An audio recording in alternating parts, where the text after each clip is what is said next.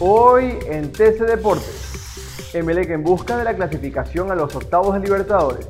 El equipo millonario buscará el paso a la siguiente fase del torneo internacional. Esta tarde recibe al Independiente Petrolero. Richard Carapaz mantiene la maglia rosa. El ciclista ecuatoriano quedó cuarto en la etapa 16 y continúa primero en la tabla general del Giro de Italia. Anuncian fecha de entrega del Balón de Oro 2022. La revista France Football anunció que el premio al mejor jugador será entregado el 17 de octubre. El 12 de agosto anunciarán a los nominados. Para más información visita tctelevisión.com slash deportes. También puedes visitarnos en nuestras redes sociales como arroba tcdeportes.